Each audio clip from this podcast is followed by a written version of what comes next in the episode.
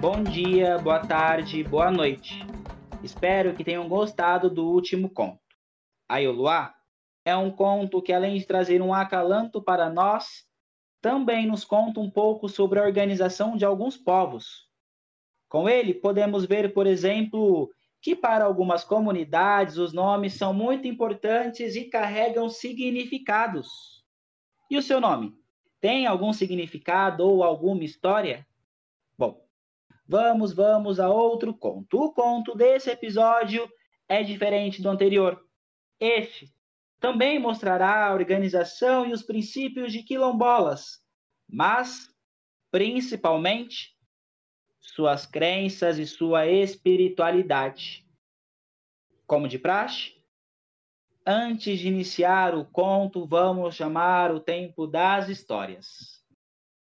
Caringana, wa Caringana com os trabalhos abertos, deixo vocês com o conto de hoje, Índio e o Pé de Feijão Fradinho, de Leandro Passos.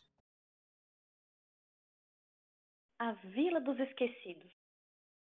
Esse nome não era porque os daqui haviam se esquecido do que aqueles do lado de lá lhe fizeram, mas porque os que aqui sobreviviam é que foram esquecidos por aqueles do lado de lá até então.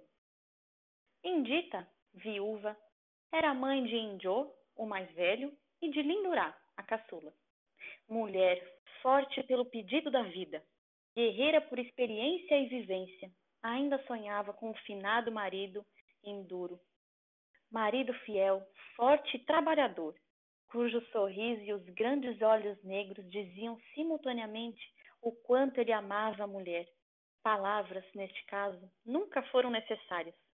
Indita sabia-se amada. Mas foi de um dia para o outro e, sentindo-se mal, Enduro foi ao posto de saúde, do lado de lá.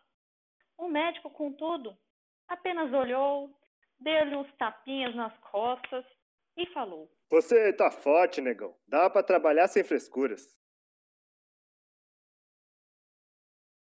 Entretanto, com o passar dos dias, o marido de Indita foi adoecendo mais e mais. Perder o apetite, perder a cor. Era cama, tentativas de caldos e ungüentos de ervas. Tudo em vão. Induro morreu na cama, mas antes chamou os seus e falou, não com os lábios e com os sorrisos, mas com a pequena boca murcha cinzenta. Peço que sejam felizes. Estarei com vocês sempre. A vida continua e preciso que a luz de vocês seja a luz que me guiará para Nzambi. Do outro lado da vida, vigiarei todos vocês. Indita chorou e Nduro foi para a verdadeira pátria, ao lado de Nizambi, o criador do mundo na cosmogonia Bantu. O povo que vivia na Vila dos Esquecidos, negros, mestiços, indígenas e cafusos, ajudavam-se mutuamente. Não havia forte comércio, porém havia trocas de roupas, comidas, trabalhos, tarefas, dores, tristezas e de alegrias também. Indita gostava muito da pequena casa em que moravam, construída com muito amor com o finado companheiro. Apesar de extremamente humilde, Indita adorava o rio que passava no fundo do terreno da casa e da pequena floresta que havia do outro lado. Diziam alguns que era misteriosa, quem sabe? Certa vez, Indita, após a colheita do milho branco do quintal, pediu ao filho Injo que fosse trocar por feijões com a Nengua Quilulerê. Já estava tudo combinado, era só fazer a troca. O garoto, muito feliz, ajudava demais a mãe. Tinha apenas 16 anos, mas uma grande determinação. Indio colocou o saco de milho na carriola e seguiu o caminho. Lindurá, pequena, queria ir com o irmão, de tanto que gostava dele, mas foi impedida pela mãe. Cantava o menino pela rua de terra vermelha e marrom. Ao passar pela encruzilhada, foi parado por um alto rapaz sorridente que disse: Vá por esse caminho, rapaz. Esse outro caminho na frente está interditado, viu? Por aqui é bem melhor. Me chamo Mavambo. Obrigado, moço. Respondeu Injô, admirado com o bem-estar do moço, todo vestido de preto e vermelho. O garoto seguiu pelo caminho, cantando, e só parou quando viu um negro muito, muito, muito velho andando com uma certa dificuldade. O senhor quer ajuda? Perguntou bem baixinho e de perto, pois o velhinho andava muito curvado. Oh, nobre rapaz, quero sim, se não for atrapalhar. Indio, com cuidado, colocou o senhor na carriola e se surpreendeu com o peso do velho. Apesar de magro e frágil, o velho era pesado, como se o mundo inteiro estivesse agora naquela carriola. Como se chama, rapaz? Índio.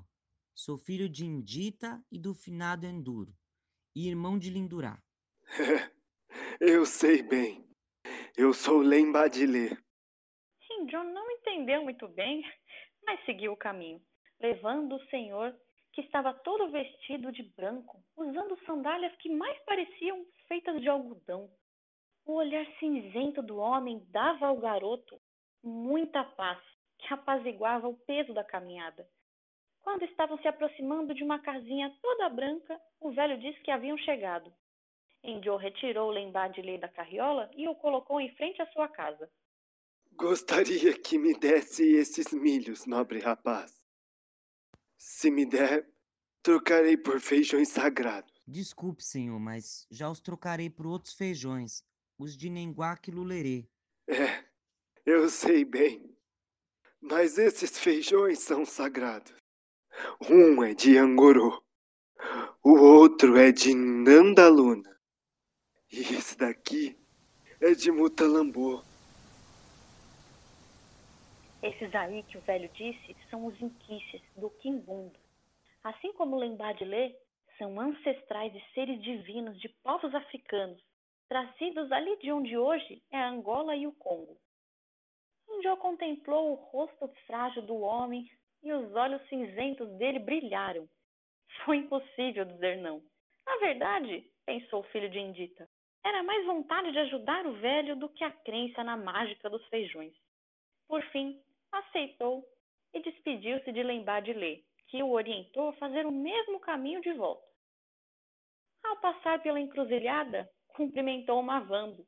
Era o inquice dos guardi o guardião dos caminhos, que gargalhou e bateu palmas ao perceber os feijões na mão fechada de Indio. Entretanto, quando chegou em casa e contou a história para a mãe, a situação complicou. Indita quase bateu no garoto, gritava desesperadamente por causa da bobagem feita. Chorou sentada no banco da porta da pequena casa. A mulher só parou porque a filha pequenina passou as mãos nas costas de Indita e disse que o pai estava olhando por eles. Isso bastou. Indita então pegou os feijões na mão fechada do filho e jogou no quintal às margens do rio. Choraram os três, dormiram cedo, pensaram os três em Enduro. Será que se ele estivesse vivo seria diferente? O galo cantou. O sol surgiu amarelo e quente. O azul do céu mostrava um belo arco-íris. A terra estava úmida como se tivesse chovido. Um cheiro de flores sutil entrava na casinha de Endita. Confusa com o ambiente diferente, a mãe fez até um café mais forte que o de costume mas ainda pensava nos feijões e nos milhos perdidos. De repente, Lindurá gritou lá de fora. Mamãe, mamãe, vem! Tio, venham ver, vem! Os dois ficaram surpresos ao saírem de dentro da casa. O quintal estava repleto de pés de feijões crescidos, firmes, fortes e cheios de vagens suculentas. Indita tinha os olhos arregalados. Enjô, a boca aberta e as mãos na cabeça. E Lindurá corria entre os pés de feijões. Será que eram mágicos mesmo? Como cresceram tão rápido? Seria um sonho? A mãe seguiu pelo quintal, tocou as folhas e as vagens suculentas sem acreditar no que via. O filho seguiu devagar, olhando o grande cobertor verde de feijões que havia. Seriam fradinhos? A menina corria, brincava, sorria encantada com tudo aquilo. Mamãe, a moça disse que é para abrir as vagens. Anda, mamãe, anda! Implorava a menina, mas Indita, olhando ao redor, não via ninguém. Que moça ela estava falando? Não havia ninguém ali. Indio, Indio, hum, o moço falou que é para pegar os feijões de dentro das vagens. Pedia a menina apontando para o rio e para a mata do outro lado. Lindurá abanava a mão como se cumprimentasse alguém. Indita e Indio, então, sem entender, abriram as vagens, mas dentro delas não havia feijão algum.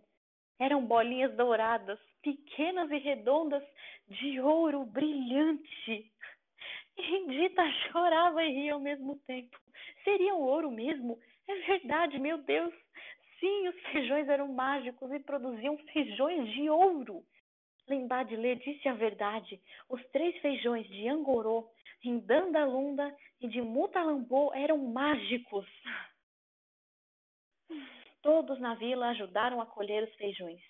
Indita os dividiu igualmente com todas as famílias da Vila dos Esquecidos, que, ah, mudou de nome. Agora eram Quilombo Munhancô. Os quilombolas de Munhancô sabiam como utilizar os feijões mágicos com outros povos. Todos se ajudavam e viviam na filosofia Ubuntu. E os do lado de lá? Lá ficaram, tentando entender como podiam viver sem eles. Alguns, porém, sabiam que se comunicavam com outros quilombos. Enduro, do outro lado da vida, sorria feliz, e os olhos diziam: Eu amo todos vocês.